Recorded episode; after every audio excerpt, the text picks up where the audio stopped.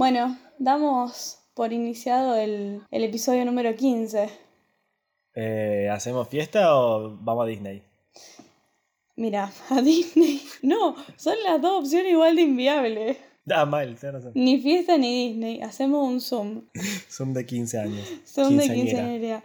Ay, ¿cómo era? Ven a mis 15 ya, lo vas a celebrar, mi sexy chambelán. Uy, Used to keep it cool, used to be a fool, all about the bounce in my step. Watch it on the news, what you gonna do? I could hit refresh and forget. Used to keep it cool.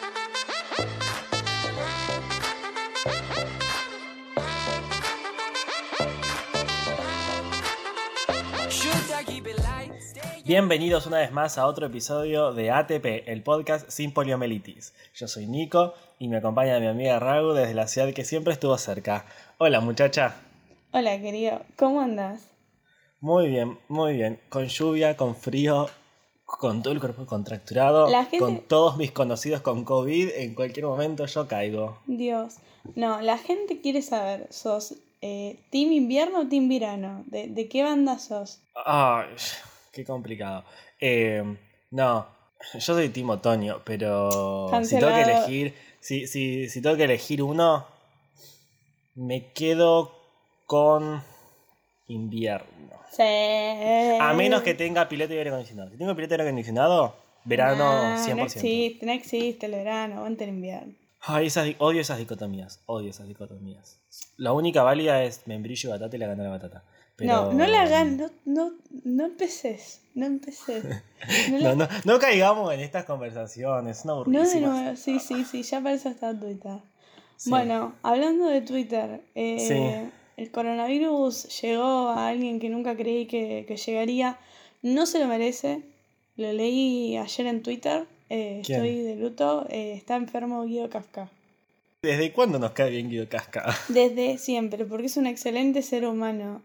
¡Ay, no! ¡Ragusa! No, nene. Yo no lo soporto, ¿Qué? pero e- e- es insoportable. O sea, infum- No. Yo no puedo ver dos minutos de su programa. No, pero para, para, para. Para mí, su, pro- su programa, tipo, ahora durante la cuarentena, como que mejoró sustancialmente. Antes su programa, cuando como que iba gente normal y hacían eso de las puertitas, de probar comida, no sé, eso no me gustaba. Pero ahora está re piola. Ah, no sé, no lo vi ahora. No, claro, claro, vos te lo estás perdiendo. Pasa que sabés que eso ahora, en vez de llevar a gente común y corriente a participar al programa, está llevando a únicamente taxistas. Et- estaba. Porque tiene coronavirus. No, no, pero no pa- pa- pará, porque Guido es tan bueno y es tan inteligente que dejó grabados programas a propósito por si se enfermaba. Ay, no. No me lo banco. No, es como cuando no Steve Jobs dejó escrito como lo- los pasos que tenía que seguir Apple después de su muerte. Bueno, Guido Casca dejó grabados programas de su show por si se enfermaba Pero de no, COVID. no, no, no, no. Yo, o sea, yo pertenecía al mundo en 2018 y estábamos todos de acuerdo que nadie quería a Guido Casca. No, pero ahora ¿Cuándo? es un buen No puede haber cambiado No, eso. pero sí. Está entre los argentinos más está Tini. No, ¿qué estoy diciendo? Me van a odiar. A mí me cae mal Tini. Tini, Guido Casca. No, no. To- todo mal. Gente, eh, voy a abrir ya mismo. Estoy abriendo ya mismo una página en change.org para. para sacar a Nico del programa. Andate la miércoles. Yo voy a hacer ATP libre de Guido Casca. Se, lo, Eh, Guido Casca se los dejo en la descripción del episodio. Me lo afirman. Imbécil. ¿Podemos ir a lo que nos compete? ¿Qué nos compete? Eh, Esta semana estuve experimentando. No. ya Eh. empezamos mal. Esa, esa, esa oración ya, ya. Dale. ¿Vos tenés cortina de baño? ¿Cortina de baño? Sí. O- sí, en tu ducha. O sea, bañera, lo que sea. ¿Tenés cortina de baño o tenés como el vidrio? El vidrio se llama mampara. No, eh, yo tengo, ahora tengo dos cortinas. Una de plastiquito y una de tela que es como la bonita. Y ahora, ¿no te pasa que cuando te estás bañando se te pega la cortina fría y es horrible? Ah, no. Como que adentro eh, se produce una correntada de viento a veces y se te pega la cortina. Pero vos que te bañas con la puerta abierta, ¿qué corriente de viento es? No, a veces, a veces, con la puerta cerrada y cierro todo, igualmente se te pega la cortina del baño. Sí, a ver, entiendo lo que querés decir porque sí me ha pasado, pero me parece que en el baño, tipo de mi, de mi departamento de ahora, no pasa eso. Y entonces como que me lo, lo siento ajeno, pero sí, sí sé a dónde vas, me ha pasado. Capaz de una ducha ancha, qué sé yo. Pero bueno, los que somos pobres tenemos una ducha finita y estamos como muy cerca de la cortina. Se nos pega la cortina en el baño, en la pierna, y, y es muy molesto, insoportablemente. Entonces, utilizo mi tiempo de, de ducha mientras me enjabono el cuerpo. Ahí les regalamos una hermosa imagen. Pueden sumarse a nuestro Patreon. Se lo dejo a la libertad de su imaginación. No, y me puse a pensar cómo miércoles solucionar esto y por qué ocurría. Y era, ¿qué pasa? Cerraba todas las puertas, cerraba la ventanita del baño y aún así se- se- sucedía que, que- que- que hay como una corriente de viento que no sé de dónde sale. Y lo que ocurre, bueno, no importa qué ocurre, pero si a los oyentes les pasa, se me ocurrió algo y que lo que quiero hacer es un pedido de extensión, que los oyentes que tienen este mismo problema lo intenten en su casa. Que lo que hice fue, Uh. es la cortina, abrirlo un poquito, no del lado de la ducha, del otro lado, donde no llegue el agua para que no se moje el baño, abrirlo un poquito y ya deja de haber correntada. La explicación científica, física que encontré, si hay algún licenciado en física que esté escuchando esto que me corrija o, o me avise y lo discutimos, es que para mí el vapor que genera la, la ducha hace Claro. como una, una diferencia de, de- de- presiones de gas en- detrás de la cortina y del otro lado de la cortina y hace la corriente de- al mismo tiempo de que el- el- la lluvia de la ducha disminuye la presión de aire entre la cortina y el lugar donde estás vos. Y por eso hace que se te, la cortina como se te mande para el lado donde está tu Claro, cuerpo. hace vacío. Y tiene bastante lógica lo que decís. Así que, pero no, yo intenté en mi casa esto que se me ocurrió de abrir un poquito para que es- el, el vapor tipo se homogeneice en todo el Sí, baño. sea menos diferencial. Y, y- y supuestamente, tipo, a mí me funcionó, pero claro, yo lo hi- hice conmigo. Así que quiero que ustedes lo intenten en sus baños y me digan si les funciona o no. Gracias, fin del comunicado. Oh Dios, vamos a hacer que la audiencia participe de un experimento. Me encanta. Gato y la caja, ¿quién te conoce? ¿Quién te conoce? ¿Quién te conoce? Somos, somos nosotros. Es ATP. Bueno, inténtenlo quienes tengan este problema que se les pega la cortinita y, y nos comentan. Nos cuentan, nos mandan un mail. Exacto. Así que esa fue tu experimentación. Bueno, yo también e- esta semana eh, vi una noticia que me chocó y, y lejos de buscarla para poder charlarla acá, dije, bueno, voy a anotar simplemente el titular. Total es lo único importante que tiene una nota, ¿no? El titular. Después lo que viene abajo, no sé, son letras. Sí. Eh, me quedé con eso muy importante que decía Alberto Fernández se hizo la carta astral. Oh, en serio vamos a lugar este. Tiene Y pero no me puedes traer el titular solo. Contame algo. Si vos- ¿Se hizo la carta astral De- o no? Decía, me hice la carta astral y hablaba algo como que estaba destinado a, ya me acuerdo, la, como que la carta decía de que él estaba destinado a gobernar sobre las cenizas para traer algo mejor, ¿entendés? ¿En Como el ave Tipo- fénix. Sí, sí, sí. en sí. serio, Rabusa. Esto ya se ya yendo de las Encima, manos. no estoy siendo sarcástica, o sea, posta decía eso. eh, y ni siquiera leí la nota. Solo les traigo el titular. La nota llega totalmente desarmada, pero era algo más o menos así. Fuente Miami me lo confirmó. Eh, no tengo nada para comentar porque no sé qué crees que te diga. Que lo celebremos. No sé si lo, lo contás para que lo celebremos, para que lo critique, para que insulte al presidente, para que me ría, para que explique por qué la carta astral es un verso. No entiendo dónde vamos con, con la noticia. Ay, pero como que ahora últimamente en todos los episodios estábamos teniendo una sección de astrología y pensé que la podíamos meter ahí. No sé, Oh. puede ser, o sea, le queda, ¿cuántos años de gobierno le quedan? Como tres, ¿eh? Sí. Dos. No, No, tres. Tres, claro. tres, tres. Fa, Y no sé- bueno, no pero ni siquiera cómo. me dijiste qué le decía la carta astral. Leíste el titular, mija. Bueno, bueno. Pero entonces la en- tarea, en estos si tres años vamos a poder comprobar de forma empírica si las cartas astrales tienen razón o no. Y ojalá que sí. O Pero sea, en realidad aún suceda, la predicción hecha por la carta astral no significa que la carta astral sea cierta. bueno, no sé, yo elijo creer. Yo te digo que ya estoy buscando reemplazo. ¿eh? No, yo ya inicié el change.org. Vos sos la que te tenés que ir acá, ¿no? No, no, no puedo, no puedo creer. No puedo creer que me, me Bueno, pero descartaste nuestro- tan rápido el tema. Ahora voy a tener Perdón. que buscar otro. No. Quiero que discutamos sobre un documental HBO, que lo pueden encontrar en internet tal vez. Que se Ah, no, no está todavía. No está todavía en HBO. Bueno, Porque ya no está en HBO Latinoamérica, ¿qué- En, en, en, en Torrent. Sí, ya, ya, se No. va, ya se va a estrenar. Pero para, para, para, para, para, para, para, para. Porque vos recién dijiste la palabra documental y tengo miedo de que nuestros oyentes eh, se asusten. Cuando nosotros vemos documentales, vemos documentales cool. No, y el tigre acecha a su presa desde la montaña. No, son documentales cool. Como en, en Netflix está Fire Festival, que Fire se llama, ¿no? El documental. Fire. Bueno, es un documental muy parecido. Muy parecido. O, eh, ¿cómo se llama esto? Tiger King es otro documental, pero esa es como una serie, es más largo, pero es como de también de la, de la misma índole, que quedan recopados, porque vos decís, no, no puede ser, todo el tiempo una hora y media diciendo, no, no puede ser. Así que eh, está buenísimo y Bien, gracias Raúl por la introducción. Eh, no, el documental trata sobre un parque de diversiones en Estados Unidos, hechos en los años 80, ¿era más o menos? sí, arrancó en los 70 y esto termina a fines de los 80. De una. Es el Bien. Class Action Park. Es un parque de diversiones que era un desastre.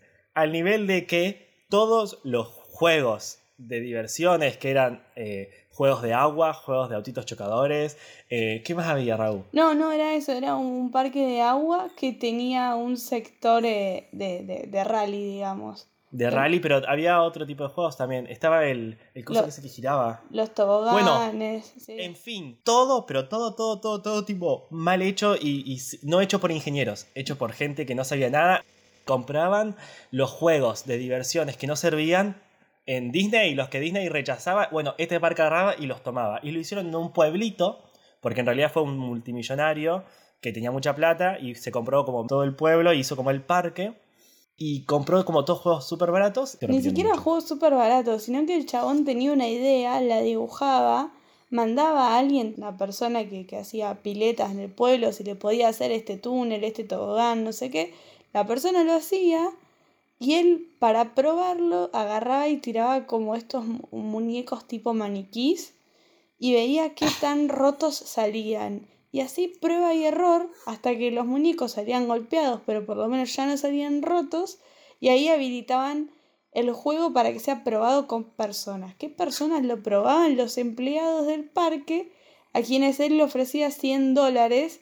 Entonces los empleados se, se tiraban, salían todos hechos bosta, pero como ninguno se moría ni se les salía la cabeza del lugar, el juego quedaba habilitado. No, encima convengamos que a todo esto, los empleados del parque no eran mayores de edad. No, tenían Los empleados del 14, parque eran 15. ado- desde 14 a 16 años, porque este multimillonario, al que le llamaban Uncle Jin, tío Jin, porque era muy buena onda, entonces le decían el tío, eh, contrataba a los adolescentes del pueblo. Básicamente, entonces el, parque abría en verano, los chicos tenían vacaciones, entonces hacían como el trabajito de verano, que los yankees es como muy común que hagan, y, los contrataba. Y claro, en los 70 no sé si había como trabajo en blanco, trabajo en negro como hay ahora. Hoy- Hoy eso es ilegal todo. lo- Pero el parque estaba dirigido por chicos, por adolescentes que fumaban droga, y un parque todo hecho por eh, juegos que no estaban habilitados, tipo... En aquel momento no habrá habido, ¿vos qué pensás? En No, aquel no momento no debe haber existía, habido eh, alguien que controlara si el juego funciona o no funciona. Claro, no, no existían para mí ese tipo de habilitaciones. Es que en realidad habría que buscar hace cuánto es que existen como tal los parques de diversiones. Hace cuánto como tal existen eh, ingenieros. eh, no sé cuál sería la, la especialidad de, de la ingeniería, pero son ingenieros que se dedican a hacer Claro.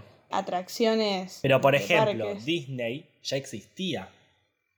Sí, pero ¿qué juegos tenía Disney? No sé si en ese momento Disney ya tenía montañas rusas, ya tenía... Pero yo creo que en un momento dice como que este juego, eh, como que este lugar iba a ser como la nueva Orlando. Sí, iba a ser el nuevo Orlando, es verdad.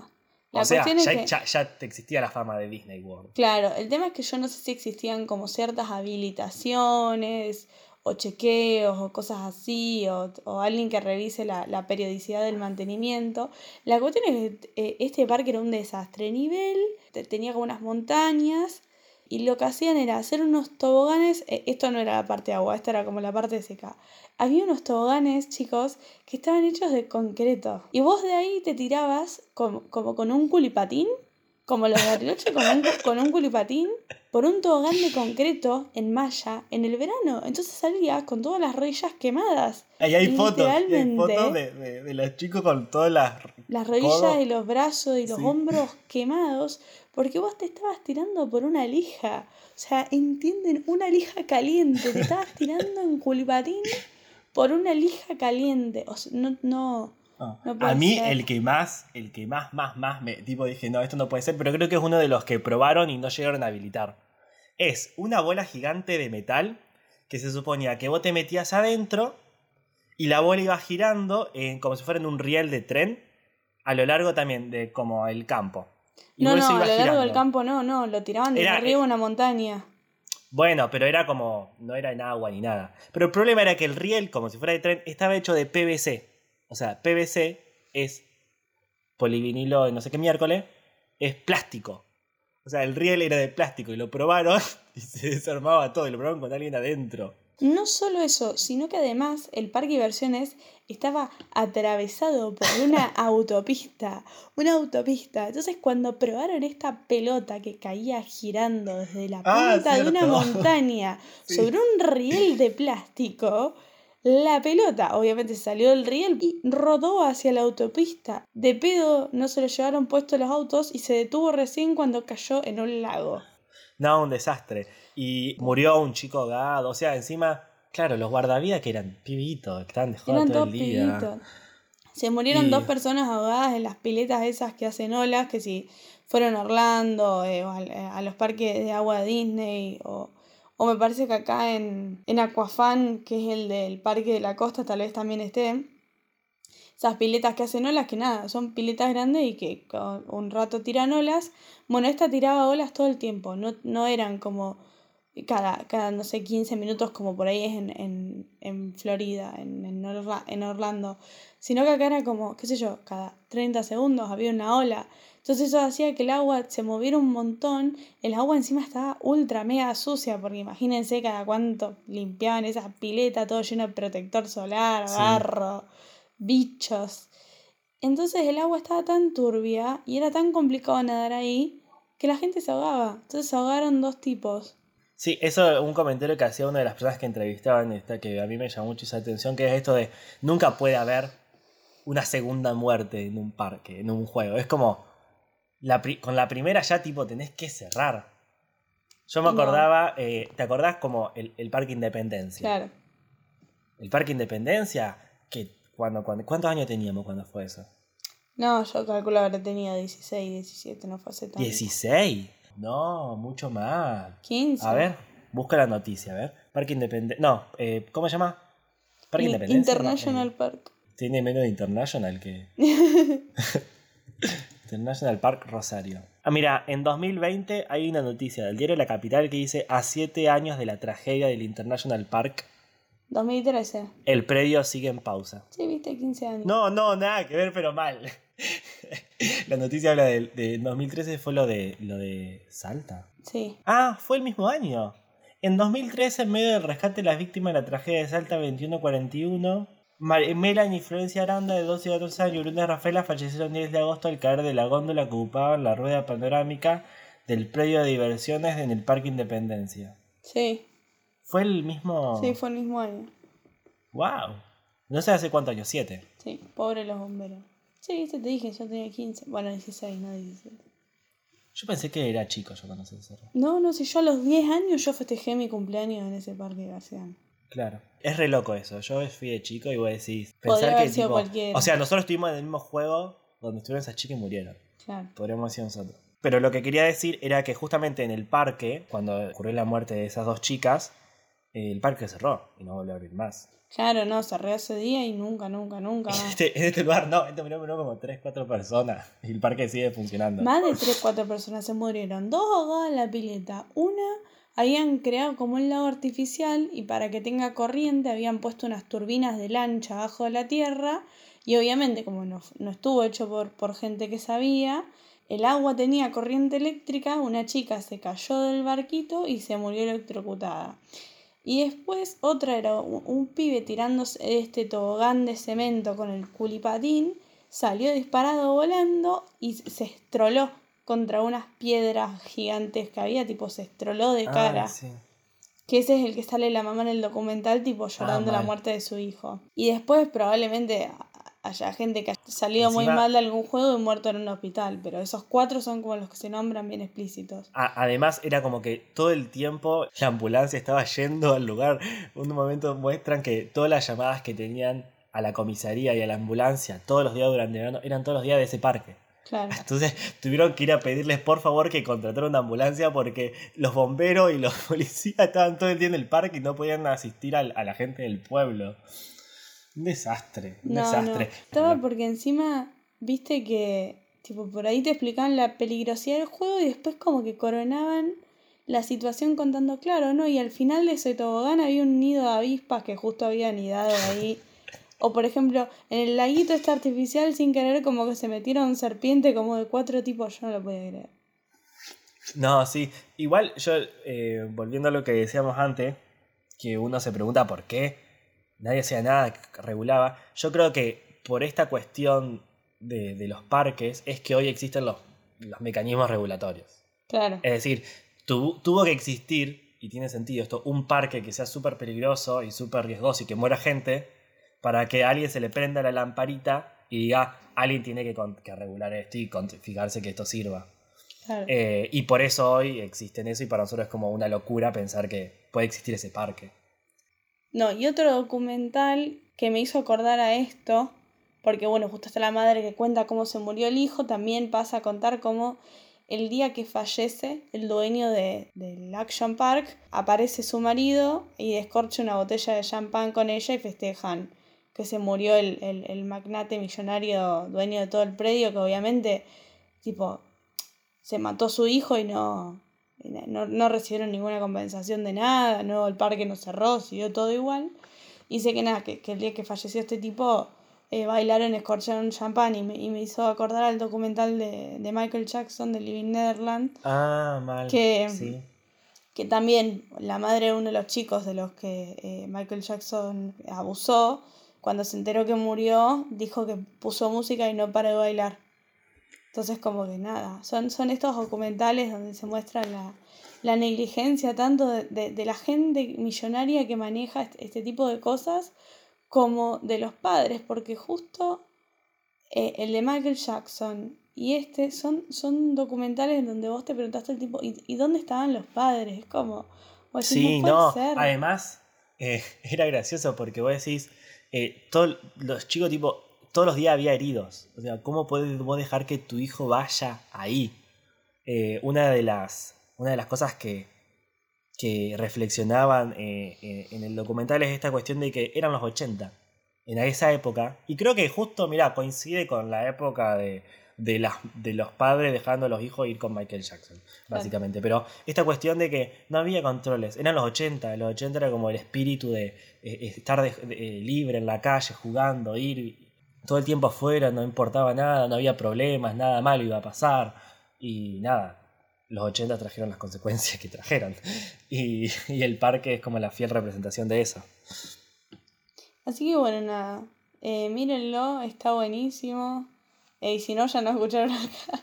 No, es que para mí, yo como que quería traer la historia porque asumo que no lo van a ver, pero nada, traíamos la noticia. Traemos la noticia, genial. ¿Vos fuiste al Parque de la Costa? No. Quería ir este año y como organizarlo el año pasado, en medio que la persona con la que iba a ir me pinchó el globo. Igual a vos te daría miedito. ¿Por qué? No sé, porque sos recagona.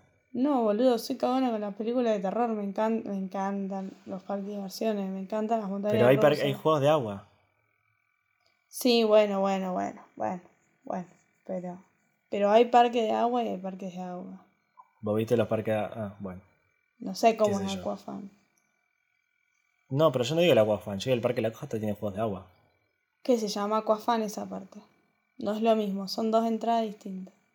Mm, Sí, Aquafan es Pero adentro parte- del parque, dentro del parque si bien, sí, yo entiendo que existe Aquafan, hay uno seguro y creo que dos juegos que si bien no son como de exclusivamente de agua, son como montaña rusa donde te mojas.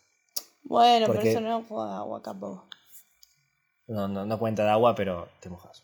Claro, sí. En, en, en Disney también hay juegos donde te mojás y no, y no hay un parque de agua.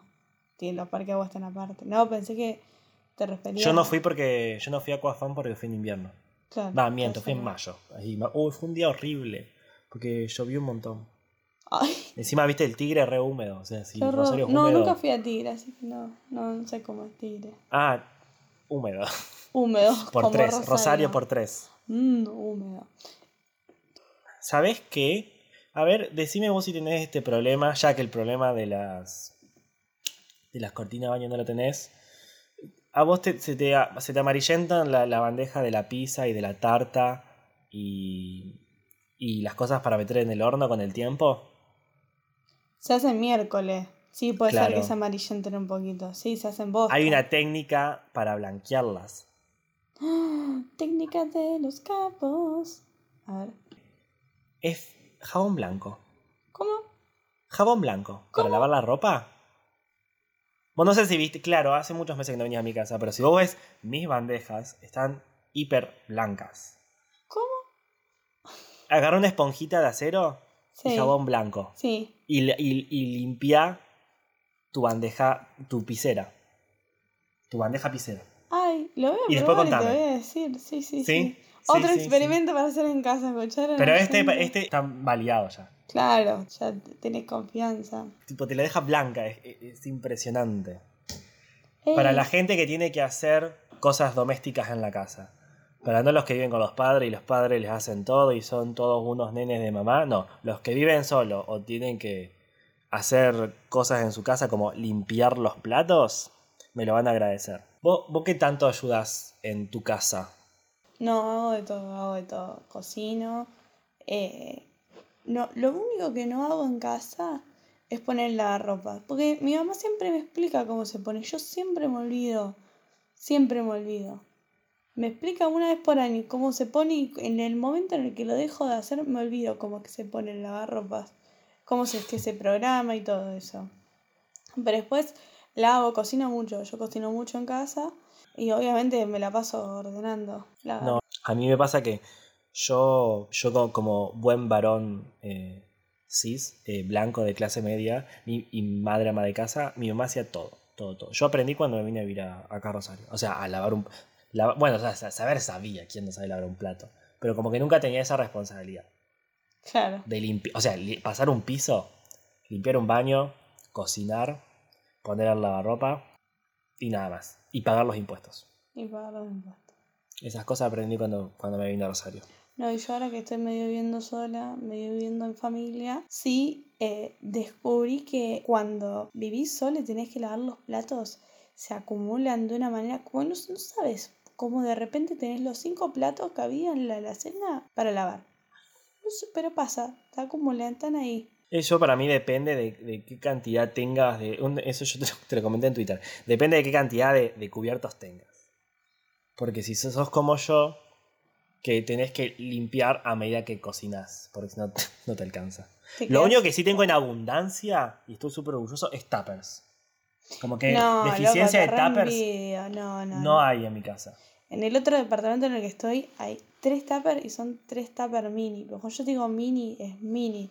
Son de 5x5, menos de 5x5. No sé, no existen esos tuppers. son, son las cosas más chiquitas que vi en, en el universo.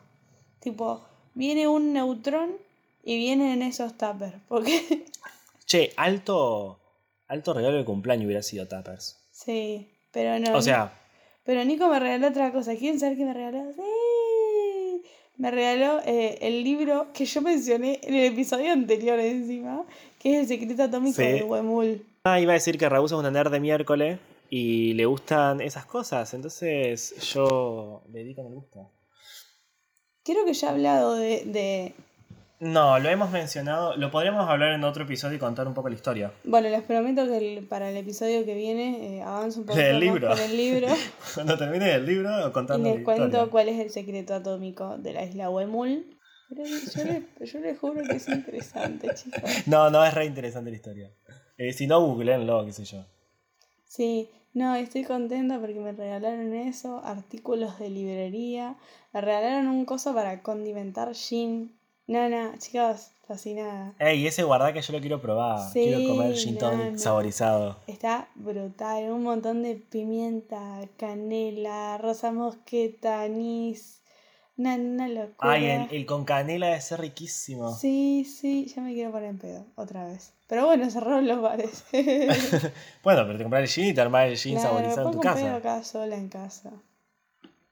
Eh, Así que nada, muchacha, nos estamos quedando. No. sin tiempo. Bueno. Bueno, hoy hablamos con poca variedad, la, la próxima volvemos. ¿Por qué? A veces no hace falta ser tan variado. Capaz que una sola cosa y de calidad es mejor. Excelente. Bueno, vamos con las siglas de esta semana, que las voy a decir yo. Que son las de Franco, que hace como dos episodios que quiero decir. Ay, la figla de Y Franco. acá el, el Gil no me dejaba. Francisco hace como 3, 4 episodios que quiere leer estas siglas. Y yo no la dejo porque quiero que lea el del resto primero. Pero bueno. Parece que está buenísimo. Ah, Ah, pará. Claro, sí. Si quieren mandar una pregunta, una sugerencia, un insulto, un chiste, siglas de ATP, alguna eh, algo que quieran que hablemos, algo que nos quieran contar, algo que les llame la curiosidad y quieran contarnos, porque no sé, son cosas como las que hablamos acá, pueden hacerlo por medio del mail podcastatp.gmail.com. Y compartan ATP. el podcast en sus historias y mándenos sigla ATP porque nos quedamos sin. Eso. Porfa. Eh, pero esta semana y solo por esta semana, ATP significa arqueándome toqué mi pito.